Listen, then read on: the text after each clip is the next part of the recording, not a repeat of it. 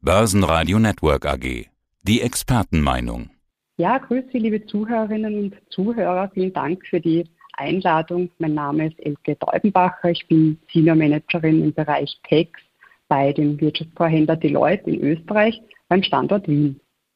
Auch die letzten dürften so langsam aus der Weihnachts- und Winterpause zurückgekehrt sein und man kümmert sich um die Aufgaben auf der To-Do-Liste und was da Anfang des Jahres ansteht, ist in ganz vielen Fällen das gleiche. Die Steuer steht an. Frau Teubenbacher, was ist denn zu beachten, wenn man investiert hat? Viele Anleger dürften die Steuer ja noch nicht allzu oft aus Investorensicht gemacht haben, ist immerhin eine ganz große Schicht an Anlegern hinzugekommen. Aber auch die, die schon lange Anleger sind, was sind denn die Fragen, die man sich jetzt mal stellen müsste? Ja, richtig. Also zum ersten Punkt, dass es meines Erachtens auch viele neue Investorinnen und Investoren gibt, die sozusagen die Covid-Krise mehr oder weniger ausgenützt haben, um hier einzusteigen oder vielleicht einfach neugierig wurden, beziehungsweise war es ja auch kein allzu schlechter Zeitpunkt. Worauf ich jetzt nun achten muss, unabhängig davon, ob ich schon länger investiert bin oder, oder neu dabei bin, wie so oft im Steuerrecht ist die Antwort, es kommt drauf an und zwar ob die Privatanleger und Anlegerinnen ihr Wertpapierdepot bei einer inländischen Stelle bzw. einem steuereinfachen Broker führen oder bei einer ausländischen depotführenden Stelle bzw. einem nicht steuereinfachen Broker. Abhängig davon ist die Berechnung und die Abfuhr der Steuer mit mehr oder weniger Aufwand verbunden.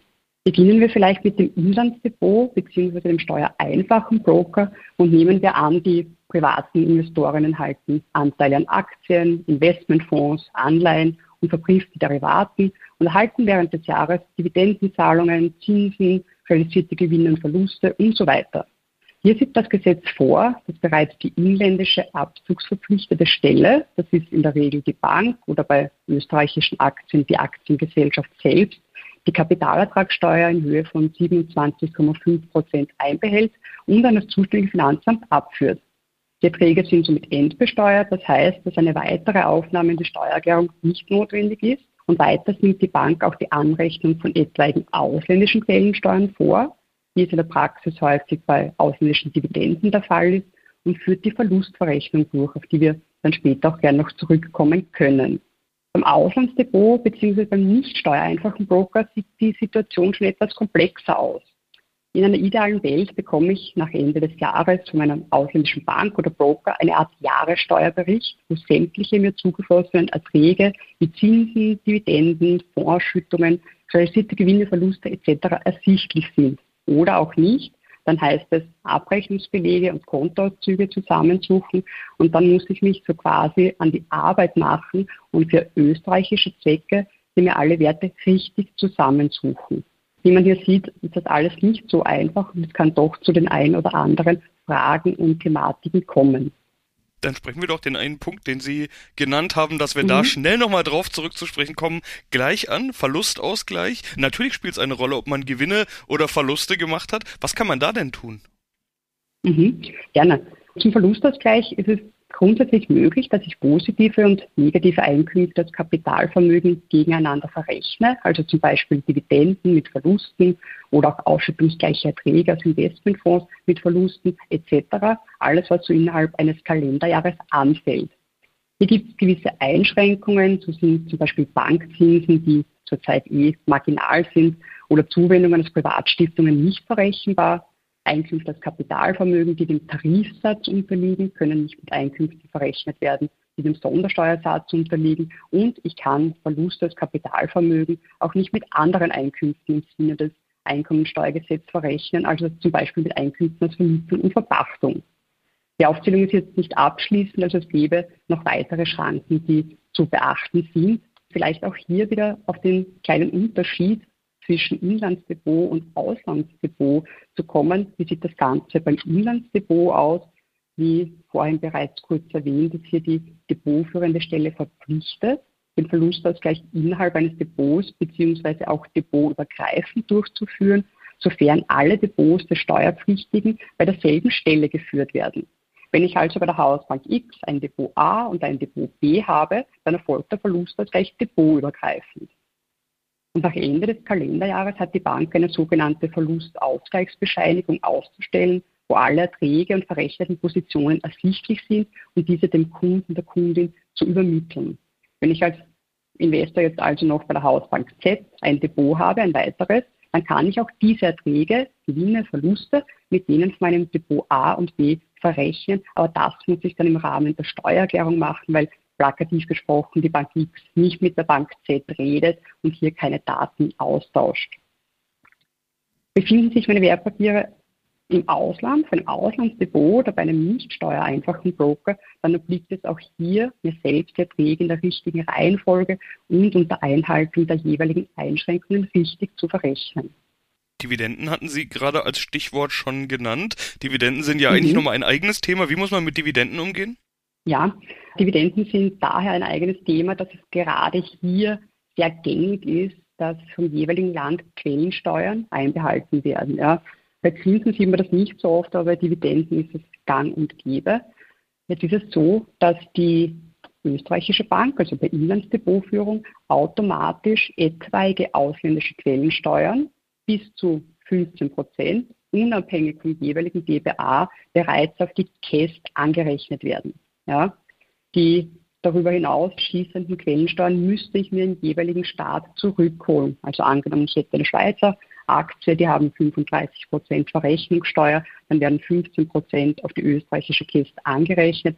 Die übrigen 20 müsste ich mir in der Schweiz selbst rückerstatten lassen. Das nimmt am Inlandsdepot die Bank für mich vor. Und wenn ich selbst in die Steuererklärung gehe, dann müsste ich auch hier die Anrechnung der ausländischen Quellensteuer im Zuge dessen vornehmen. Zinsen hatten Sie angesprochen. Sprechen wir also mal über den Rentenmarkt, den Anleihemarkt. Was ist mhm. da wichtig zu beachten?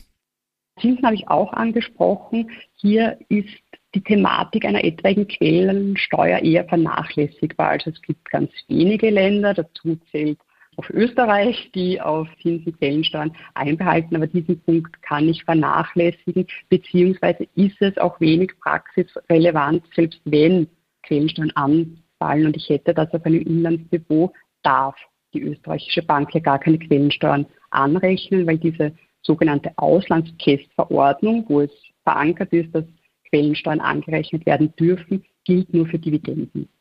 Wie ist es bei Fonds, also wenn man nicht direkt in Aktien mhm. oder in Anleihen investiert, sondern das Ganze eben über einen fremdgemanagten Fonds machen lässt? Mhm, mhm. Fonds sind natürlich sehr attraktiv, eben wie von Ihnen angesprochen, aufgrund der Risikostreuung. Fonds sind ein sehr spezielles Thema, weil es hier eine Besonderheit betreffend die Besteuerung gibt, wo neben tatsächlichen Ausschüttungen, die ich während des Jahres erhalten habe, noch die sogenannten ausschüttungsgleichen Erträge hinzukommen. Alles, was der Fonds während des Jahres steuerlich nicht an die Anlegerinnen ausgeschüttet hat, gilt einmal pro Jahr als fiktiv ausgeschüttet und somit steuerlich zugeflossen. Diese Werte erledigt entweder die österreichische Bank für mich oder beim Auslandsdepot finde ich die in der Regel nicht in einem Jahressteuerbericht, weil das etwas Österreich-spezifisches ist, sondern muss man diese Werte selbst auf der Website der österreichischen Kontrollbank, das ist die zuständige Stelle, zusammensuchen. Also man sieht hier, steckt der Teufel wirklich schon im Detail und muss mich hier noch eigens auf die Suche machen. Ja, und dann haben wir noch eine Asset-Klasse, über die man vor einigen Jahren in der Form wahrscheinlich auch noch nicht gesprochen hat, vor allen Dingen nicht vor dem steuerlichen Hintergrund. Aber inzwischen ist das ja mehr oder weniger im Mainstream angekommen. Die Rede ist natürlich von den Kryptowährungen. Auch da sind Steuerthemen wichtig, äh, auch wenn manch einer denkt, das wäre dort gar nicht zu beachten, stimmt nicht. Was muss man beachten als Kryptoinvestor? Ja, richtig. Kryptowährungen, ein spannendes und brandaktuelles Thema. Jetzt ist im Zuge der ökosozialen Steuerreform soll es für die Einkünfte aus Kryptowährungen zum Großteil zur Eingliederung in die Einkünfte aus Kapitalvermögen kommen.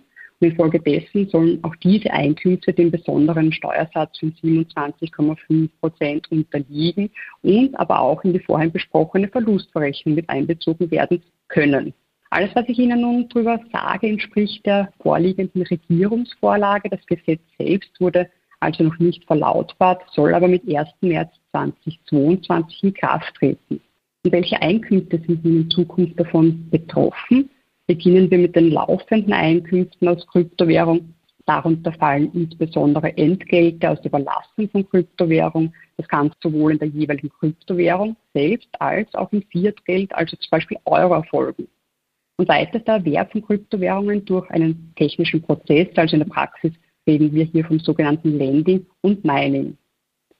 Neben den laufenden Einkünften kommt noch der Tatbestand der Einkünfte als realisierter Wertsteigerung von Kryptowährungen hinzu. Dazu zählen im Wesentlichen der Tausch von Kryptos gegen Fiat-Geld, also zum Beispiel Euro oder Dollar, sowie der Tausch gegen andere Wirtschaftsgüter und Leistungen. In der Praxis fällt darunter zum Beispiel die Begleichung einer Rechnung von Kryptowährungen ohne vorherigen separaten Tausch gegen Fiat-Geld. Also wenn ich mir jetzt zum Beispiel einen Tesla mit einem Bitcoins kaufe.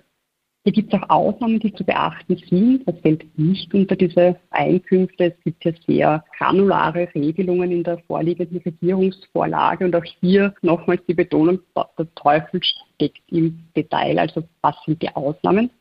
Der Tausch gegen andere Kryptowährungen, also wenn ich zum Beispiel Bitcoin gegen Ethereum tausche oder umgekehrt, führt das nicht zu einer Steuerpflicht, sondern hier sind die Anschaffungskosten der eingetauschten Kryptowährung auf die Haltenden zu übertragen und es kommt jetzt bei einer späteren Veräußerung oder sonstigen Realisierung zu einem Steuertatbestand.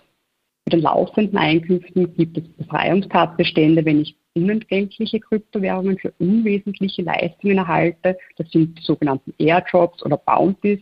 Diese bekomme ich im Wesentlichen für Werbezwecke, also zum Beispiel das Teilen von Nachrichten auf sozialen Medien. Wenn ich Kryptowährungen im Rahmen einer Abspaltung von der ursprünglichen Blockchain erhalte, das sogenannte Hard Fork oder auch den klassischen Staking, wo ich Kryptowährungen zurückhalte, um eine Transaktion zu bestätigen und dafür Kryptos gut beschrieben bekomme, dann fällt auch dieses unter den Befreiungstatbestand. Also man sieht, man hat ja nicht nur mit steuerlichen Aspekten, sondern vielleicht auch mit diesen ganzen technischen Begrifflichkeiten ein bisschen zu kämpfen. Wichtig für die Anlegerinnen es kommt bei den Kryptowährungen zu einer Teilung vom sogenannten Altvermögen und Neuvermögen. Und der relevante Stichtag dafür ist der 28. Februar 2021. Alle Kryptowährungen, die ich bis dahin angeschafft habe, unterliegen weiterhin dem alten Regime und alle danach angeschafften Kryptowährungen dem soeben besprochenen neuen Regime. Kurz vielleicht noch zum alten Regime. Hier galt die einjährige Spekulationsfrist, wenn ich innerhalb dieser Frist Verkäufe getätigt habe bzw. Gewinne realisiert habe, unterlagen die dem Einkommensteuertarif bis zu 55 Prozent. Alle Veräußerungen nach dieser einjährigen Frist waren und bleiben für den Altbestand weiterhin steuerfrei. Unter neuen Regime entfällt diese einjährige Frist und alle Gewinne, unabhängig von der Behaltedauer, sind steuerpflichtig, aber wie vorhin schon erwähnt, zum besonderen Steuersatz von 27,5 Prozent, die wir in der Praxis als KEST kennen, wenn sie von einer entsprechenden Stelle einbehalten wird. Und zu guter Letzt zu den Kryptos und zum Steuerabzug die KEST-Abzugspflicht, insofern ein inländischer Abzugsverpflichteter denn vorliegt, ja, wenn ich mein Wallet nicht in einem anderen Land habe, tritt zeitverzögert erst mit dem 01.01.2024 in Kraft. So sieht die Regierungsvorlage vor. Eine freiwillige Abfuhr durch den Abzugsverpflichteten ist möglich, sollte dies nicht erfolgen, dann muss der Anleger, die Anlegerin die Erträge selbst in die Steuererklärung mit aufnehmen. Ja, jetzt haben wir schon über ganz viele Dinge gesprochen, eben auch über die Neuerungen im Kryptobereich. Das ganze Gespräch, was wir jetzt führen, ist ja auch ja wie eine Art Ankündigung oder vorweggenommen ein Seminar, das es am 18.01. geben wird, in dem Sie über genau diese Themen sprechen. Was sind denn typische Fragen, die auf so einem Seminar aufkommen? Was sind typische äh, Fehler, die Anleger vielleicht machen können? Ich würde jetzt mal sagen, die Klassiker. Vielleicht können wir am Schluss so eine Art Fazit machen. Was ist besonders wichtig? Was sind die Klassiker unter den Fehlern? Also vorweg, vielleicht möchte ich einfach jedem den Rat geben, dass man sich im Vorfeld bereits damit auseinandersetzt, was beim jeweiligen Produkt und Ort des Depots steuerlich auf einen zukommt, damit es eben im Nachhinein nicht zu bösen Überraschungen kommt. Ja.